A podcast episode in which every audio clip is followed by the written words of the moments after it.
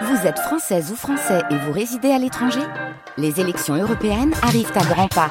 Rendez-vous le dimanche 9 juin pour élire les représentants français au Parlement européen.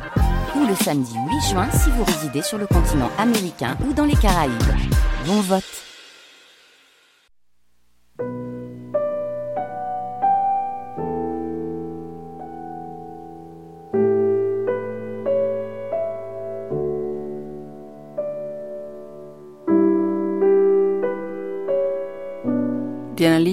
Venezuela, France.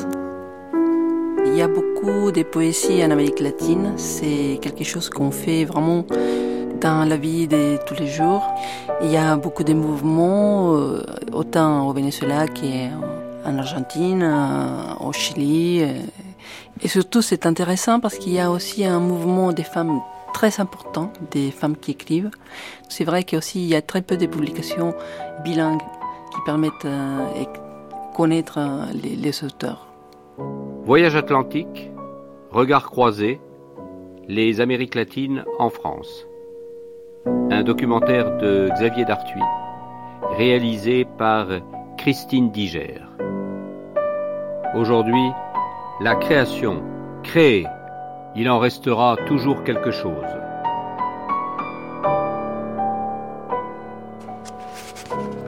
Cuerpo a cuerpo, corps à corps, sembraste en mí el deseo al paso de las estaciones.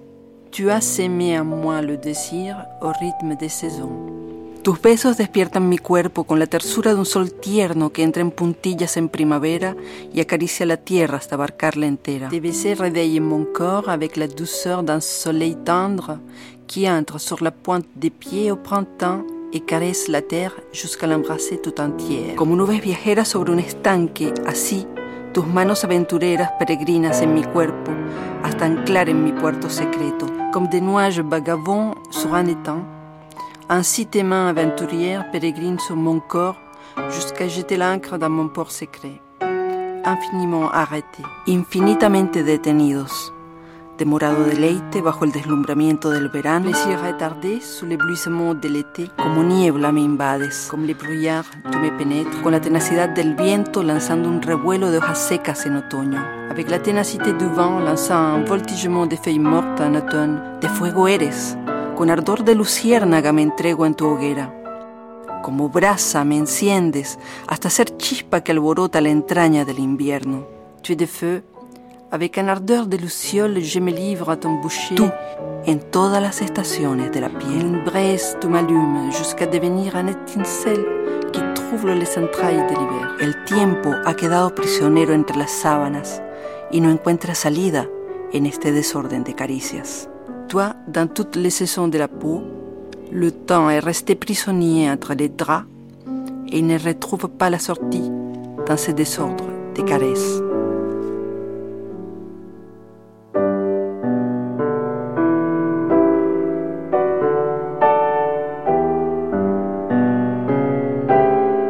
Les mouvements poétiques en Amérique latine, c'est très vaste parce qu'à partir d'un moment, les poètes se plaignaient de n'être pas trop lus et finalement ils sont compliqués. Et aussi, il y avait une espèce de division entre l'écrivain d'un côté et les gens de, l'autre côté. Ils ont essayé d'écrire des choses qui soient plus la poésie de tous les jours, partager des sensations, des sentiments surtout. Et donc c'est vrai que ça a permis d'aller vers les autres, cette ouverture, ça a permis aussi qu'on soit lu, on, fait beaucoup de lectures, beaucoup de travail dans les cafés, dans les librairies, partout. Et d'autre part, parce qu'il y a aussi, contraire de, la France, par exemple, où l'écrivain, il a un, point, il est un peu comme sur un piédestal, et ça fait tout de suite une division entre les gens et l'autre. C'est pas forcément euh, les écrivains, ça arrive aussi avec beaucoup d'artistes, et on essayait de justement et rompre avec cette barrière-là.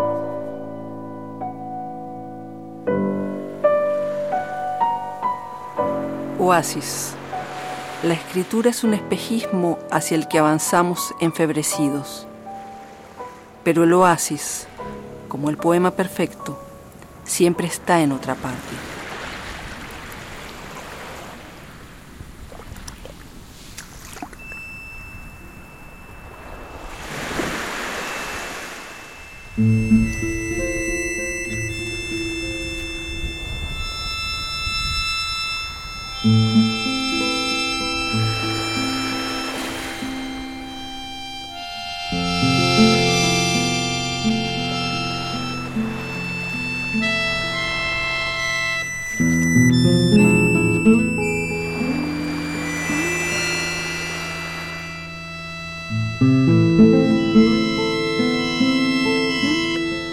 Je m'appelle Georges Lavelli. Georges avec J-O-R-G, ça se prononce Jorge, mais comme c'est très difficile, je préfère toujours qu'on m'appelle Georges, pour qu'il n'y ait pas trop de confusion. Non Alors, euh, je suis d'origine italienne en réalité, je suis né en Buenos Aires, et puis je suis venu en France avec, il y a très longtemps, euh, au cours des années 60, avec une bourse du Fonds national des arts pour rester six mois. Comme on peut constater, euh, il y a plus de 40 ans que j'habite cette ville. Je suis citoyen français depuis 1977 et ma profession c'est la mise en scène. Alors, voyez-vous, l'Argentine, hein, c'est un pays d'immigrants. Quand on devait définir un Argentin, on ne savait pas très bien comment dire, qui descendait de ceci ou de cela il y avait une blague qu'on disait que les Argentins ils descendaient des bateaux, parce qu'en réalité c'était que des étrangers qui venaient surtout d'Italie, d'Espagne et de tous les pays européens. Hein. C'est un pays qui a eu une très grande influence culturelle italienne, juive, espagnole évidemment pour la langue et espagnole aussi pour la culture. L'influence de la France est énorme en Argentine. Et c'est une influence qui venait déjà du 19e siècle par la lecture.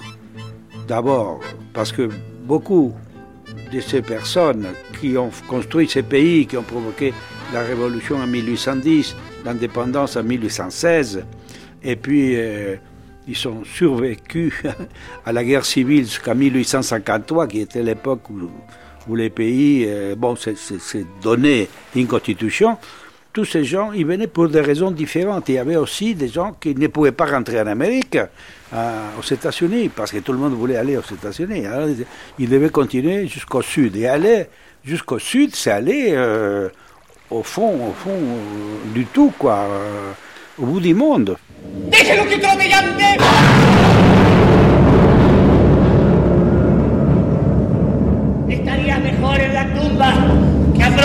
Con tu cuerpo desnudo el rigor de estos cielos. No es más que esto el hombre. Observémoslo bien. Desprovisto de todo, el hombre no es más que un pobre animal oscura. Llegó Roland. Sus palabras eran siempre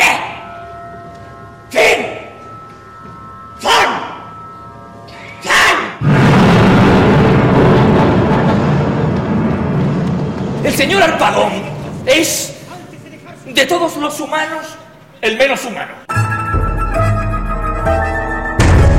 De todos los mortales, el más duro y el más avaro.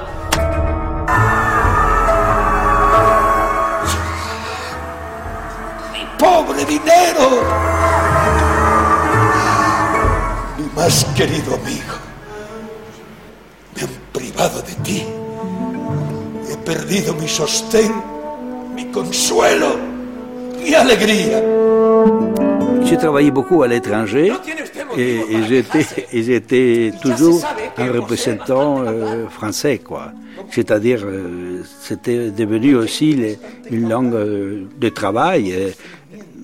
moi, j'ai pris ma nationalité française en 1977. Quand j'ai demandé ma nationalité, je suis allé comme n'importe qui, j'ai rempli mon papier et j'ai dit, et alors, il m'est arrivé une chose extraordinaire à ce propos, c'est qu'une autre personne est venue, m'a dit, écoutez, je, vois que vous, faites une demande de nationalité, si vous voulez l'avoir en 48 heures, les ministres de l'Intérieur se feraient un plaisir, et, les ministres de la Culture aussi, et peut-être le président de la République aussi. Je dis, bon, je suis très, très, très touché, je suis ému de ce que vous me dites, mais moi j'aimerais passer par une voie plus solitaire, plus humble, plus, plus simple. Je, que, je trouvais que y avait quelque chose de, de, logique, de juste. Je ne voulais pas avoir un profil, euh, je sais pas, ça m'aurait gêné quelque part, non? Mais j'ai pris mon temps aussi j'ai pris mon temps parce que c'est une chose qui, je comprends ce qui est l'intégration ce qui, ce qui veut dire les problèmes que ça pose a un pays, ¿no? En esta pieza murió.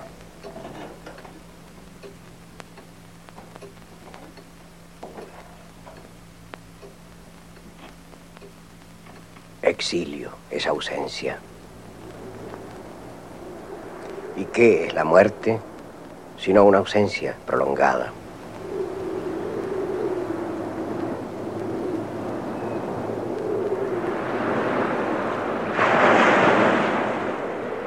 ¿Quién de nosotros no ha muerto un poco en estos años?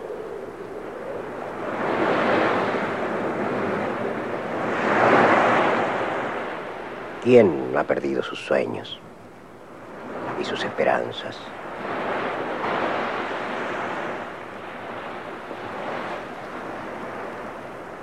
Sé que no llegaré a ver el país que soñé, como San Martín o Vallejo.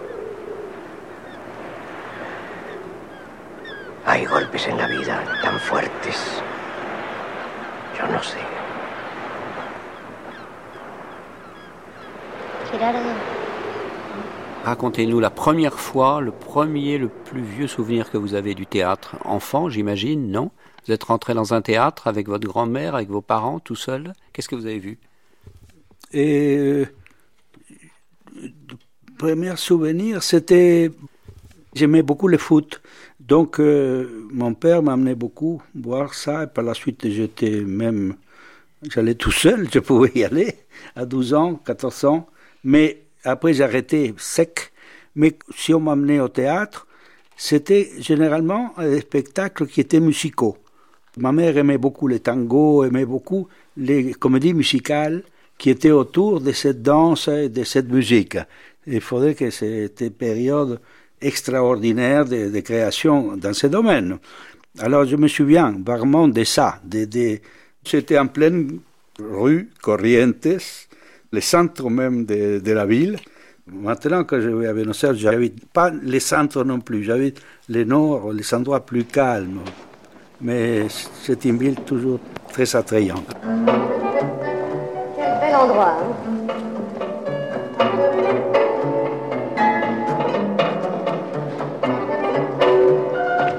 Voilà. C'est quoi, du tango Hum, Quelle merveille.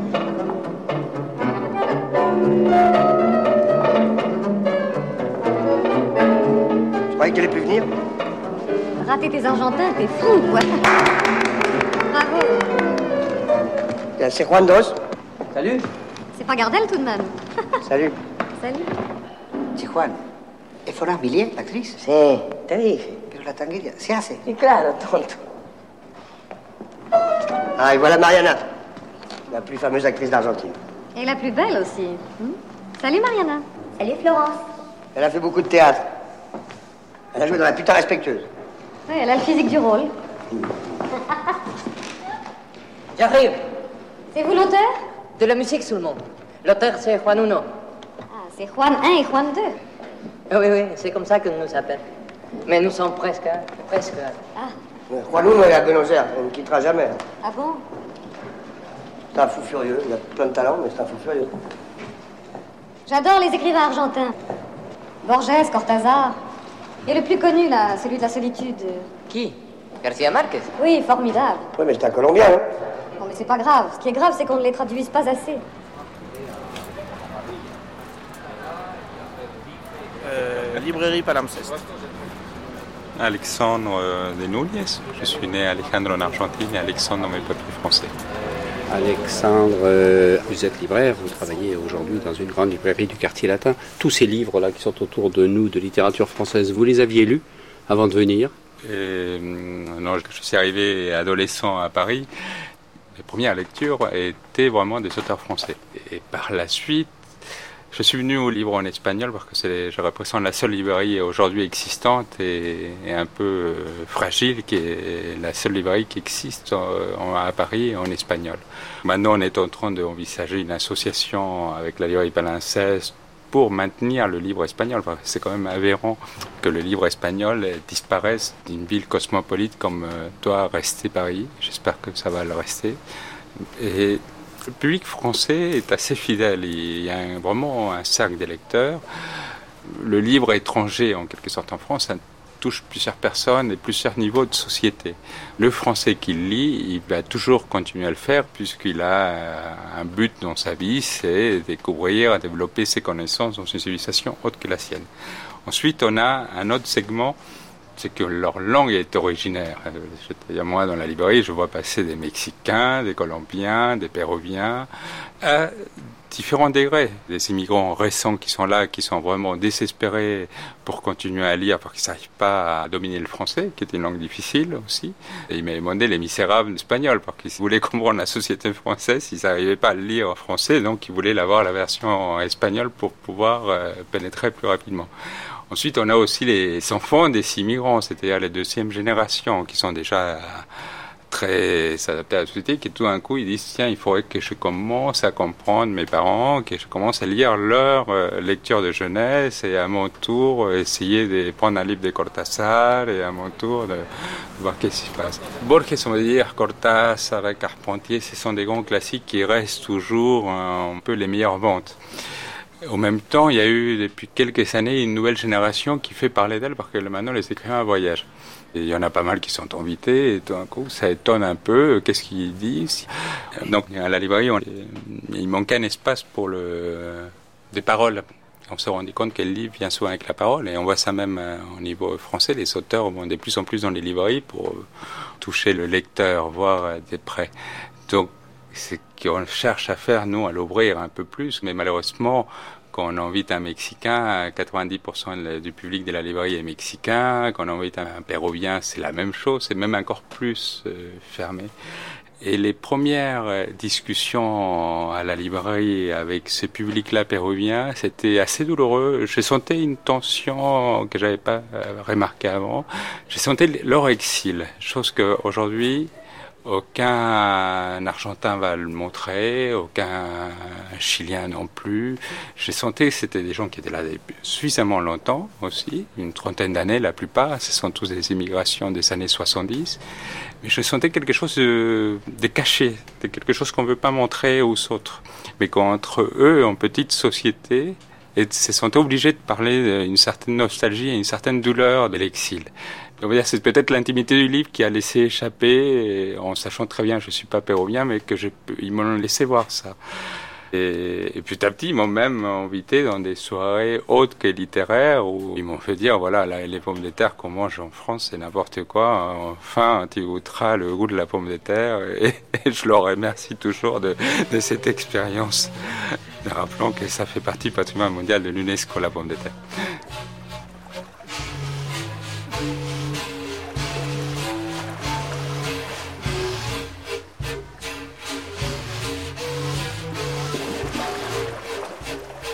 Dans le lac Yankiwe, il y a des pierres comme des plumes. Il se peut que le lac soit un oiseau, son volcan une barque. Nous autres simplement pêcheurs de son eau, avec mille oiseaux dans la bouche, une grille sous les lèvres pour chanter, un piège du chant dans le lac Yankiwe. L'enfant avait un coquillage blanc au poignet qu'il portait comme une montre sur le lac Yankiwe. Il écoutait l'heure du Yankiwe le grand bruit de la mer, le talon de oiseau du Yankiwe, quand le téléphone sonnait sur la plage, le ciel le déshabillait, en commençant par la montre et le poignet, sur le lac Yankiwe, un minuit inutile, en plein jour, désignait un homme sur le lac Yankiwe.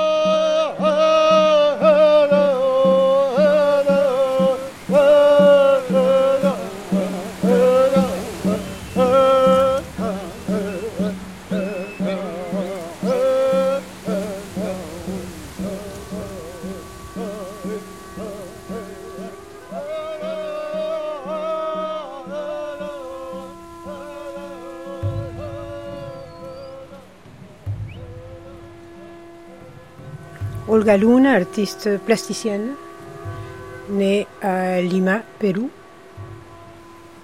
Je suis arrivée en 68, après la Révolution, en octobre 68.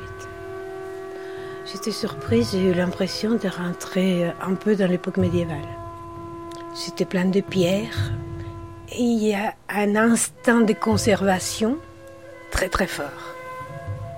Bon, là maintenant, avec les temps, je me suis fait, je trouve tout à fait naturel et je milite pour. Mais en arrivant, je m'en souviens que tout est, c'est ça, c'est la première impression qui frappe. À l'époque, c'était encore plus fort parce que là, maintenant, c'est, voilà, ça, ça s'estompe avec les temps. C'est peut-être ça. La forêt amazonienne péruvienne Olga, c'est une des forêts au monde où il y a le plus d'animaux, euh, d'oiseaux, de félins. Quel animal est-ce que tu es, toi? Otorongo. Ça te dit rien, mais c'est le vrai nom de... C'est de la panthère d'Amérique. Et c'est l'animal qui est vraiment sacré. Et jusqu'à maintenant. Et c'est de là que les mouvements révolutionnaires américains, ils sont fait le Black Panther. C'est là, c'est la panthère. Mais c'est toujours cet animal qui est de tous les temps euh, sacré, qu'on ne peut pas tuer, parce que normalement il est considéré comme toi et comme moi. Tu sais que jusqu'à l'âge plus ou moins de 9 mois, tu peux l'avoir chez toi. Tu peux l'élever et il se conduit comme un chat, même s'il est grand. Mais après, quand il a le changement des dents, il faut que tu te méfies parce que toi, tu deviens comme la bête à chasser. Mais tu sais qu'on a fait des entretiens dans la partie française de l'Amazonie. Et les Indiens, quand on, leur demandait qu'est-ce qu'ils en pensaient, et le torongo, c'est sacré. D'ailleurs, c'était étonnant parce que ces Indiens-là, ils parlent français. Les nôtres, ils parlent espagnol.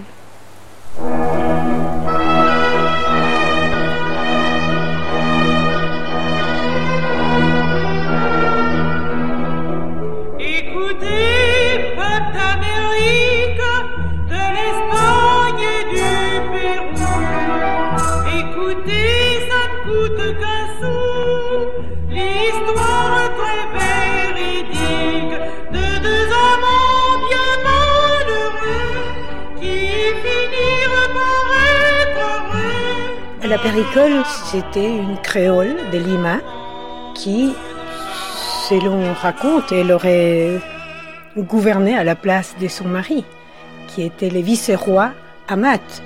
C'est lui qui a fait, qui a créé la première arène en Amérique. Et alors, euh, bon, c'était une femme qu'on pourrait comparer peut-être à la grande-mère de Gauguin, qui était Flora Tristan, aussi féministe, avec envie de faire des choses. Tu as aussi une passion pour le pour l'enseignement. Voilà, les enfants difficiles, ils sont contre tout. On dirait qu'ils sont déjà tout compris de la société. Je veux dire que ils veulent pas aller à l'école, ils sont contre tout parce que de toute façon ces enfants de la rue ont été expulsés hein, des chez eux par les parents et par la situation sociale. Donc, il crée une espèce de nouvelle société qui ensuite va les protéger. Mais quand on est confronté avec ces enfants, si on veut les amener à l'école, si on veut leur apprendre quelque chose, ils veulent pas. Puisque au départ, ils sont contre tout. Ils sont leur fonctionnement et ils veulent pas d'autre chose. Alors, je me suis dit, si on essayait de faire quelque chose avec eux. Donc, eux, ils vont rentrer dans une espèce de situation ludique qui fait que il y a quand même un accord pour que j'efface leur moulage. Alors, ils sont des tas de phobies. Mais quand ils s'acceptent, bah, ils s'essayent de tenir jusqu'au bout. Ça dure pas longtemps, mais ils s'apprennent quelque chose. D'abord que ils sont osés porter un masque de plâtre. C'est pas évident. Hein. Donc c'est un, un, petit défi. Et après, ils voient les résultats. Et les résultats, tu te vois exactement pareil. C'est tellement ressemblant qu'on voit même les pores de la peau, on voit les cils, les sourcils, les lèvres, les rides, on voit tout. Alors c'est étonnant parce que c'est la lumière qui fait ça, ça n'existe pas. Tu vois normalement, il y a un creux.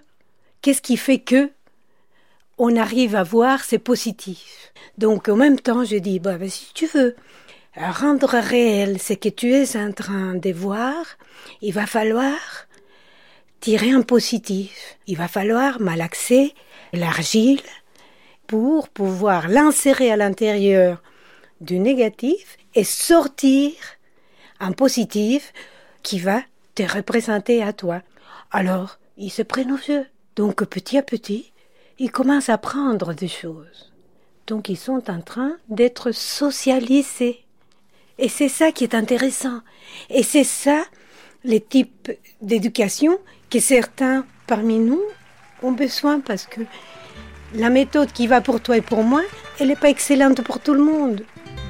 Et c'est après que j'ai décidé de voir d'autres populations pour savoir si c'était viable.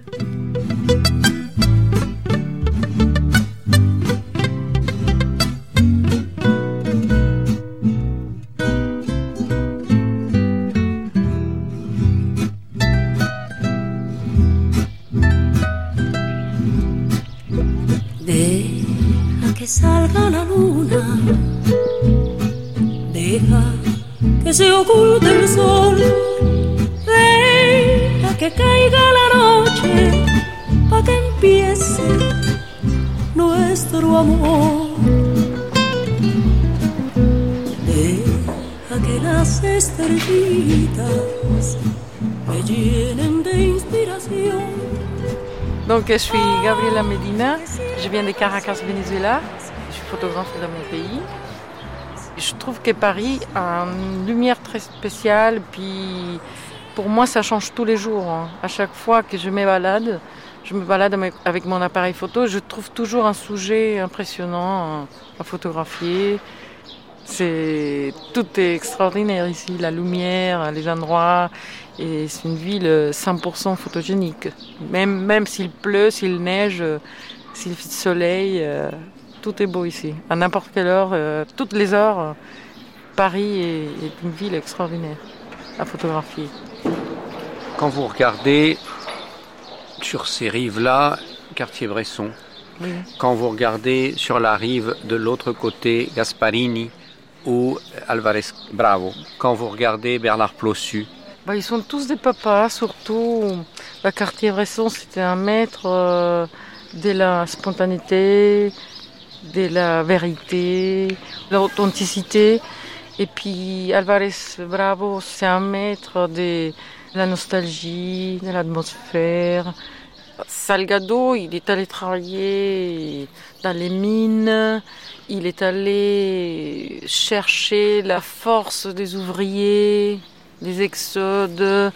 Il est allé chercher le côté humain qui est un peu perdu dans ces temps-là. Moi aussi, je suis allée faire un petit schéma aussi à, Pérou. Je suis allée à la population de Condor Canqui à 45 heures en bus de Lima à peu près. On est allé à la forêt faire des photos d'un chaman. Et c'est une expérience magnifique parce qu'on retrouve l'humanité des gens. Donc je crois que c'est un peu ça qu'il faut faire. Je suis allée aussi voir une mine du sel au Venezuela, dans un village qui s'appelle Araya. Et puis je me suis inspirée dans un documentaire qui avait fait une dame qui a gagné plusieurs prix qui s'appelle Margot Benacerraf. C'est un vieux documentaire que j'ai vu qui m'a beaucoup frappé quand j'étais gamine. Peut-être par elle, je me suis fait photographe. Et après, je me suis dit, qu'est-ce qu'ils ont devenu ces gens-là? Donc je suis allée les chercher. Et 40 ans après. Donc je suis allée les retrouver et je leur ai pris un, un photo. Donc c'est des gens très âgés et puis c'est très intéressant parce que c'est des gens qui ont resté dans l'oubli. Ils ont travaillé pendant 40 ans. On peut voir ses mains complètement bousillées par le sel. Ils ont des blessures qui n'ont jamais guéri ni rien. Ils sont complètement oubliés par tout le monde. Donc ils sont là-bas, dans l'attente que quelqu'un fasse quelque chose pour eux.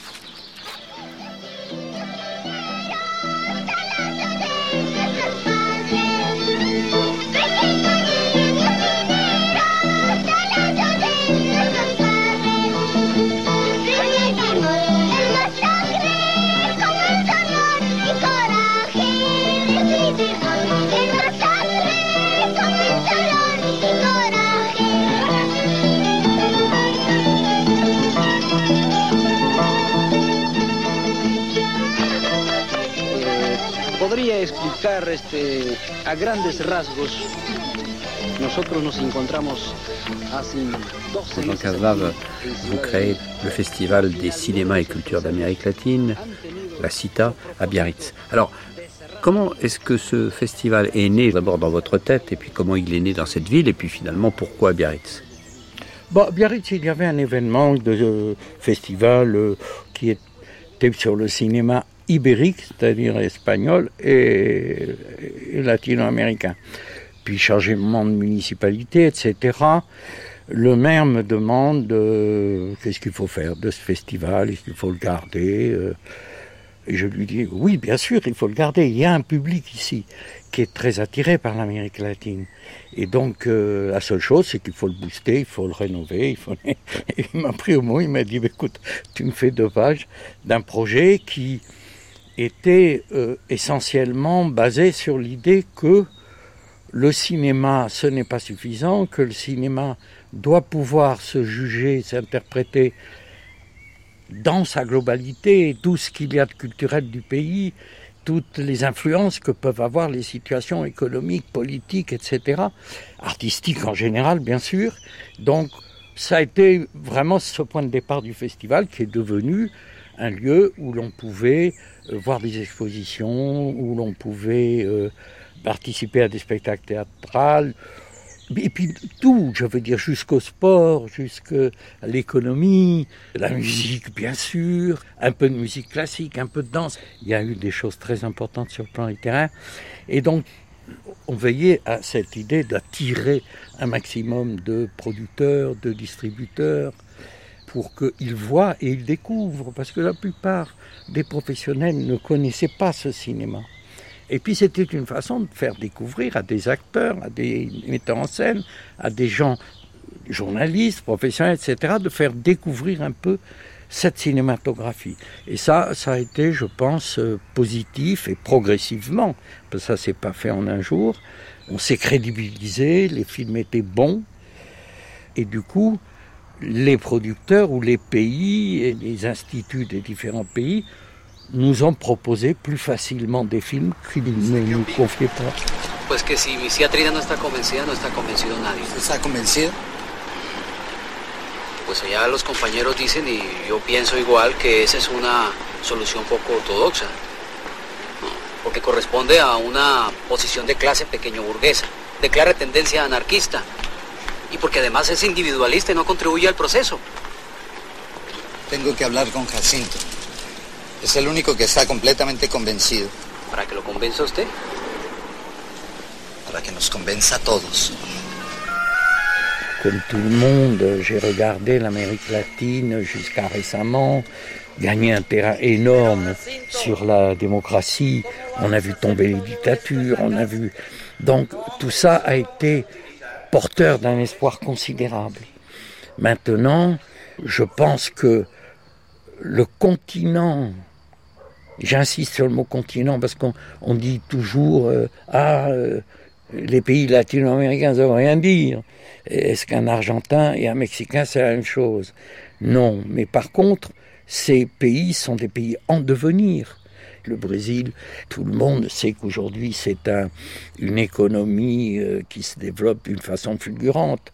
Moi je suis allé en Argentine un an ou deux après la, la catastrophe boursière et, et bancaire ils ont surmonté tout ça d'une façon formidable. Donc je pense qu'ils peuvent être des exemples magnifiques pour nous. En plus, bien sûr, si on sait développer les liens avec eux, on peut y trouver des échanges économiques, des échanges de toutes sortes.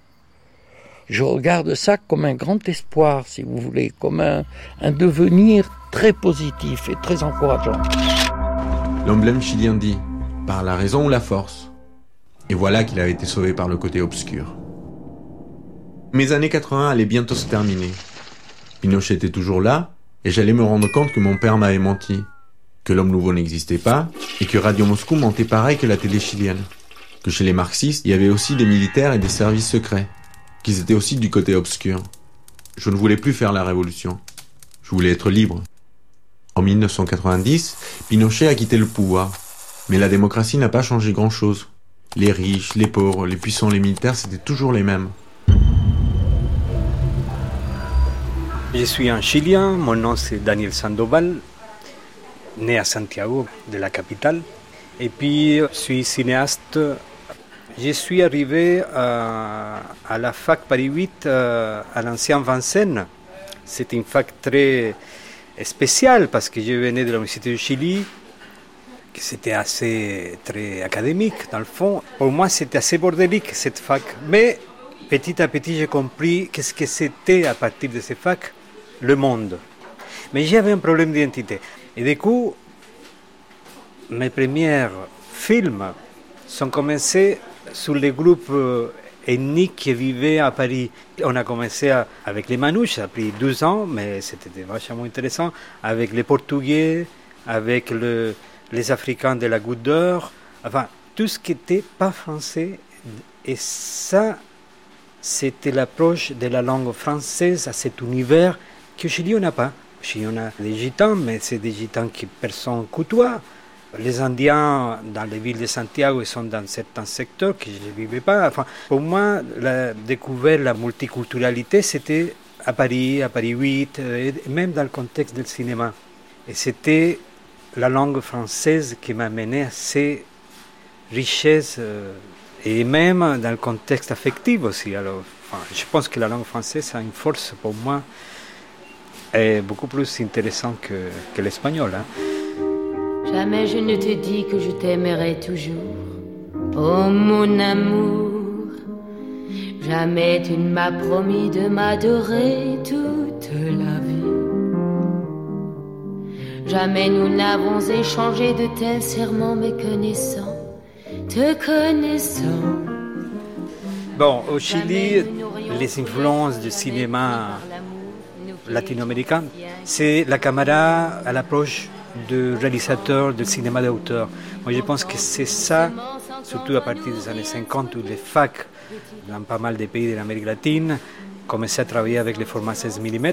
Et à partir de là, il y a eu toute une génération euh, avec la caméra à la main et avec toutes ces références, euh, bien sûr, de la nouvelle vague néo-réalisme italien, new-yorkais, enfin, le cinéma a permis pour des gens qui sont dû partir de leur pays d'origine, pour diverses situations, faire une carrière exceptionnelle. Et c'est vrai qu'il y a des références, autant dans le plan artistique, technique, comme dans le plan aussi de la cinéma d'auteur. Pour nous, les Chiliens, ça reste toujours un icône, Raúl Ruiz, bien sûr, mais c'est plutôt quelqu'un dans son identité qui était entre la France et le Chili, mais pourtant c'était un vrai Chilien. Mais dans le cinéma, à lui, c'était un cinéma beaucoup plus français pour moi. Hein. Mais c'est drôle parce que c'est aussi, on joue avec l'imaginaire. Moi, je me suis dit toujours que le cinéma, quelque part, est entre le rêve et la réalité. Et c'est pour ça que l'image en 35 marche toujours, parce que la texture du 35 est assez onirique par rapport à la vidéo.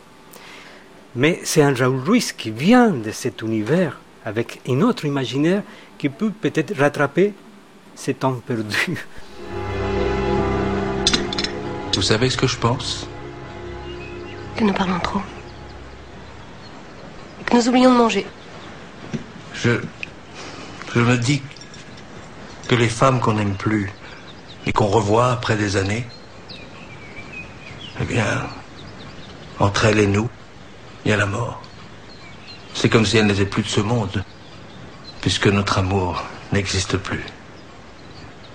Vous voulez dire que je suis morte? Non. Non, je pense seulement à toutes ces questions qui, qui me torturaient et qui aujourd'hui n'ont plus d'intérêt à mes yeux. Par exemple? Le soir où je vous ai surprise aux Champs-Élysées, marchant à côté d'un jeune homme, à moins que ce ne fût une jeune femme, si vous saviez à quel point ça m'a rendu malheureux.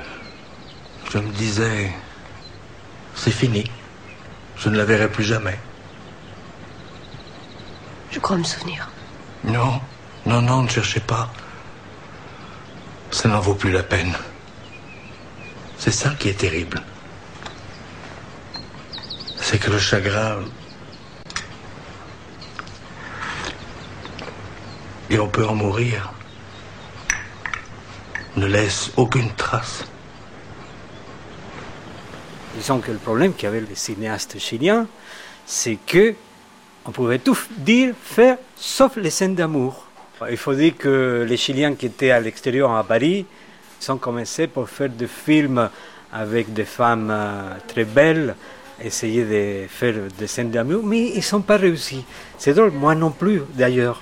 Mais peut-être parce que notre génération encore avait cette chose euh, dans sa tête, quelque chose qui nous empêchait de, voir, euh, d'exprimer certaines choses qu'aujourd'hui les jeunes expriment sans aucun problème. hein. Je pense que c'est ça la force du cinéma français, c'est que vis-à-vis de la nouvelle vague a ouvert la fenêtre, pas seulement en France, dans tout le monde. Parce que même le cinéma anglo-saxon, les scènes d'amour, euh, à l'époque, euh, étaient un peu pour les enfants, hein, sauf certains qui étaient classés, bien sûr, X.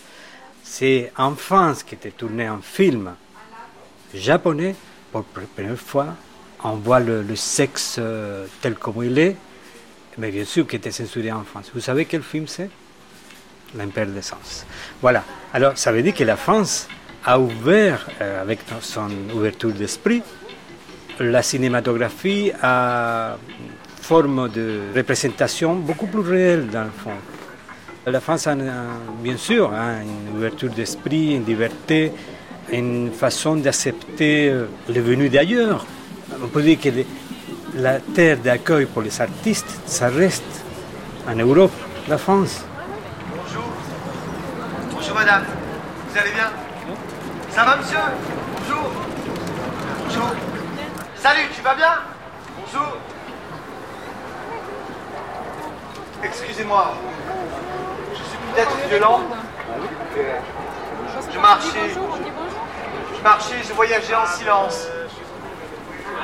C'est juste mon corps qui parlait pour moi. Il me disait, quand il fallait que je m'arrête, que je mange, que je dors.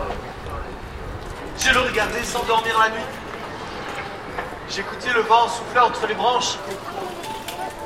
Je m'appelle Alexandra Fleischmann, je suis argentine. Alors j'avais 7 ans, c'était en avril, donc on m'avait dit que c'est que ça allait être le printemps. J'étais extrêmement déçue de ce printemps parisien, très gris, très pluvieux. En fait, ça a été dur. Pour moi, cette inversion des saisons. C'est-à-dire que tout, tout a été bouleversé. Je suis née en janvier, en plein été. Janvier, c'est devenu le plein hiver. Noël en plein été. Ça a été des repères comme ça qui ont été totalement chamboulés. Je parlais pas français, donc j'ai dû apprendre la langue. Après, je me souviens aussi très bien de ma grosse déception avec les croissants, par exemple. Ces croissants qui, en Argentine, ont une forme de croissant de lune et qui, ici, ne ressemblent pas du tout à un croissant de lune. J'ai détesté les croissants français. Alors, il fallait reconstruire un monde. Et alors, moi, j'avais commencé le trapèze à 4 ans, en fait, toute petite, à Buenos Aires. Mon père m'avait construit un trapèze avec un manche à balai. Je me suis cassé les deux poignets, donc j'ai arrêté assez vite parce que j'ai cru que je pouvais voler, donc je suis tombée. Alors Alexandra, on va voir la passerelle d'eau, cette fameuse passerelle, ce passage. D'accord, d'accord, allons-y, allons-y. C'est par là.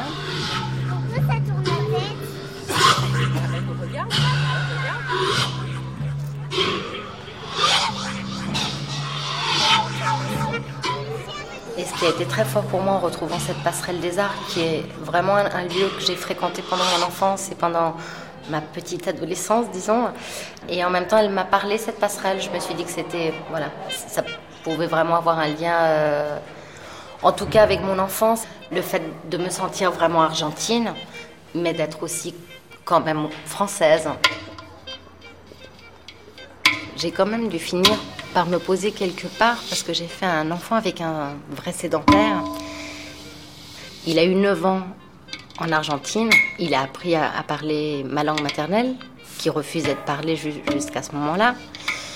Et au retour, il m'a dit très clairement que ça lui avait beaucoup plu, que c'est une très belle expérience, qu'il voulait bien y retourner, mais que lui, il habitait là, et qu'il avait ses amis là, et qu'il allait à l'école en France.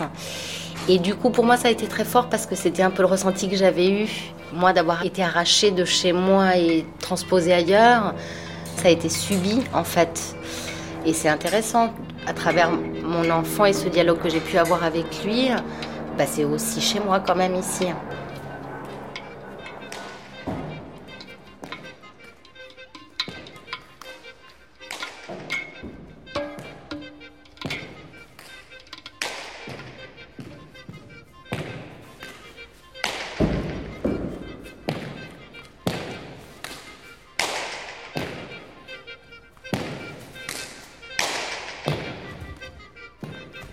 Fait, tu sais, mon prénom c'est Waltari.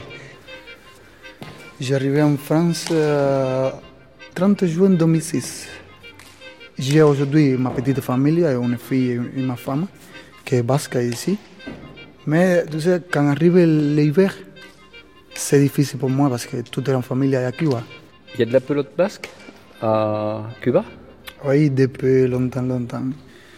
Bon, quand je né à côté de chez moi, il un petit fronton de 20 mètres.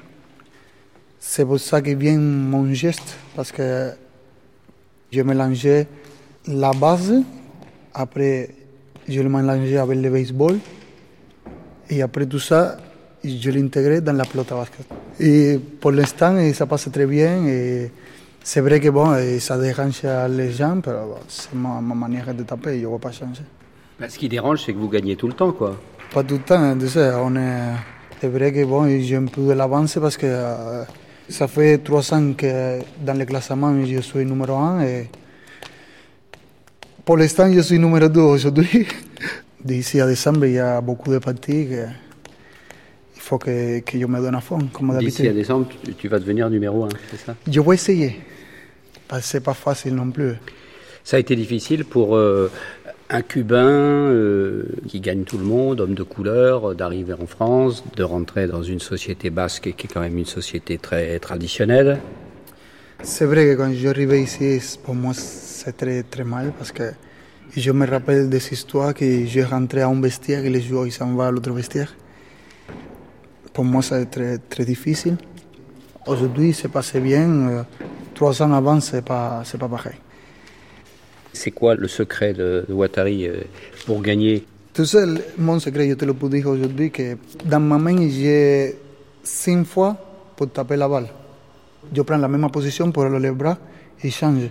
Donc le joueur ne peut pas, il peut pas lire tout ça. Et bon, je suis content de mon, de mon frappe. Nous aussi d'ailleurs, quand bon, on voit jouer. C'est vrai qu'aujourd'hui, bon, il y a la moitié du public qui vient pas pour moi, il y a la moitié qui vient pour moi. Avant, c'est l'inverse. Avant, ils sont venus 30% ou 20% pour me voir et 80% pour me voir perdre. Aujourd'hui, c'est 70% pour me voir gagner et 30%. Mais c'est bien parce que c'est le sport. Tu sais, par exemple, il m'appelle phénoménal et il y a des gens qui m'appellent maestro, il y a des gens qui m'appellent l'animal. Moi, je suis Guattari. Pour moi, quand je m'en vais chez moi, qu'il y a l'animal, le maestro, le phénomène, tout ça, et chez moi, je dis, bon, je fais bien mon travail. Et je suis content pour ça. Mais je n'ai pas le droit de me dire moi-même le phénomène de l'animal parce que je suis un joueur que je viens d'un pays qui est pauvre, Cuba, tout le monde connaît. Que... Et ma famille de tout petit me dit la humildad Humilité, c'est le, le, principal, parce que quand tu as l'humilité, tu vas grandir plus. Moi, quand je finis une partie, j'entre tout le monde pour autógrafo, photo, à jamais à personne, les gens me vont dire, non, Guattari, il m'a pas donné une photo, ni m'a pas donné un autógrafo. Les gens de chez moi, et, et toujours ils se rappellent de moi. Bueno, gentiles amigos, con el dúo cubano, voy a cantar y ellos van a cantar el adiós con Paigato. Este número lo hice en el año 40 Y entonces en España, este muchacho español, Pérez, lo grabó, ganó premio y está muy popular en España. Porque trabajando en la bodeguita del medio vienen la gente de España y me piden este número con un gran interés. Au Mexique, on a le soleil. Que on a le soleil aussi. On a les gens qui sont très agréables. On a à Paris où c'est plein de boutiques où nous, les femmes, on adore ça. Il y a beaucoup de jardins. C'est des jardins fleuris, c'est des jardins pour les enfants. La nourriture aussi. On a beaucoup de traditions françaises ici, ce qu'on ne retrouve pas dans, au Mexique. Donc ça nous change complètement. Donc là, par exemple, là, c'est magnifique. Tous les gens, là, ils sortent, ils prennent du soleil, il y a des fontaines, les fleurs, les arbres. On dirait un cadre, on dirait vraiment une peinture. C'est vraiment pittoresque. C'est une, euh, une place très connue. C'est la place des Vosges. C'est très joli parce qu'on a les arcs en pierre. C'est vraiment très beau. Moi, j'adore marcher par ici. Parce que, que ce soit pour un artiste, pour n'importe quel type de personne, on trouve une tranquillité. C'est comme une petite île ici, on dirait. oui, c'est ça, c'est. Ça irait Alors, je m'appelle Sayuri Olvera Canto. Je suis de nationalité mexicaine. Je suis née au Mexique. Je suis arrivée ici à l'âge de 8 ans. Donc, à partir de l'âge de 15 ans, j'ai commencé la danse, folklore mexicain. Ensuite, j'ai suivi avec la danse folklore argentine, le folklore colombien, le folklore péruvien, de la salsa, folklore brésilien. Je me suis dédiquée un peu à tout ce qui est la danse latine pour partager ma culture avec euh, les Français. On aime donner, on aime que, que les gens se fassent plaisir. Ils n'auront rien à penser. Un, deux, trois. Allez, on ne rit pas. hein. Non, non, non. Mais c'est pas du tout difficile. Allez. On va faire trois pas. Un, deux, trois. Droit, gauche, droit, gauche. D'accord, on y va? Vous êtes prêts? Un, deux, trois. Un, deux, trois. Maintenant le pied droit. Un, deux, trois. Le pied gauche. Un, deux, trois. Le pied droit. Un, deux, trois. Un, deux, trois. Et après, quand on sait bien le pas, maintenant on peut aller plus vite. On fait un, un, il y a l'accentuation dans le troisième. Faut marquer le temps. On fait. On fait... Ya me perdí. Ça,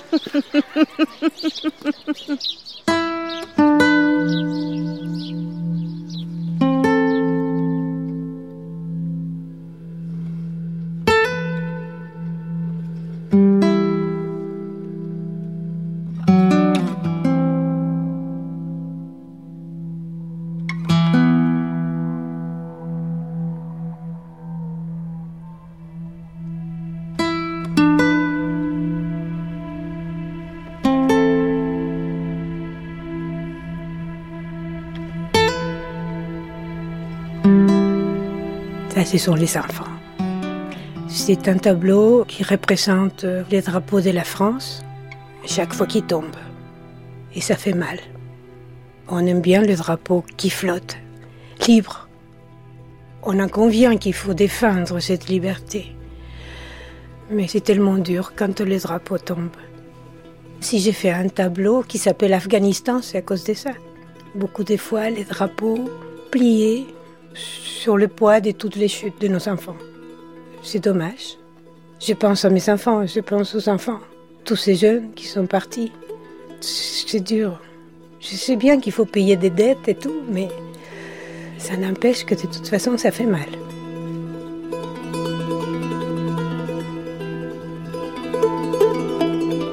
De toute façon, une fois qu'on a quitté son pays, moi je crois qu'on est toujours un étranger.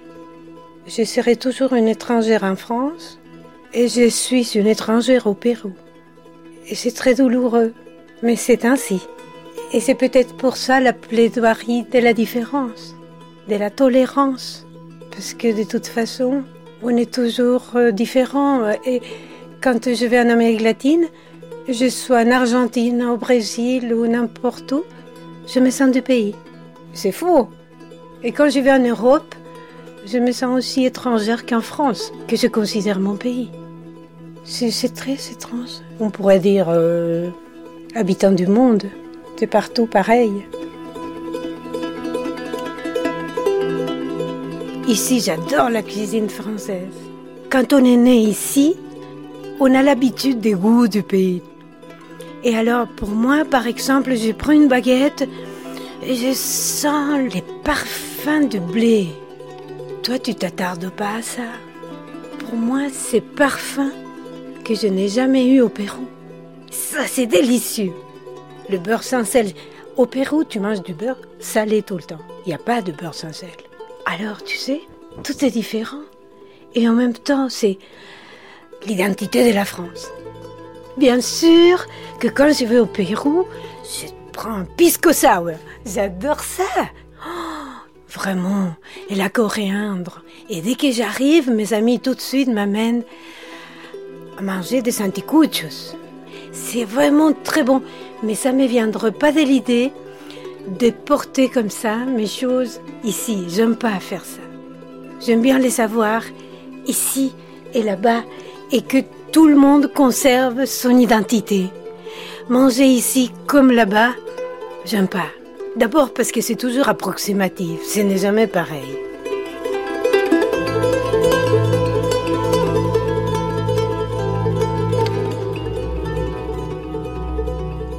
C'était la création créée. Il en restera toujours quelque chose. Mixage Bruno Mourlan. Assistant à la réalisation Flavie Fratacci, Ivan Diaz. Réalisation Christine Diger. Un documentaire de Xavier Dartuy.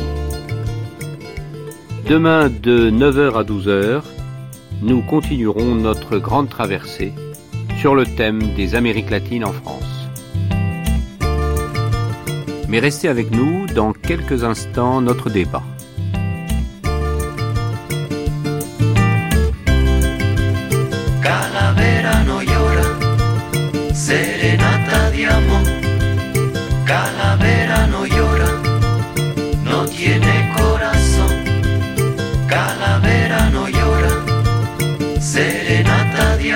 Soñé otro mundo tan lejos y tan cerca. Soñé otro viaje, cuatro caminos, cinco destinos. Soñé la risa, soñé la ilusión. Soñé otro mundo, soñé conseguirlo. Lo conseguí soñando, soñé al despertar.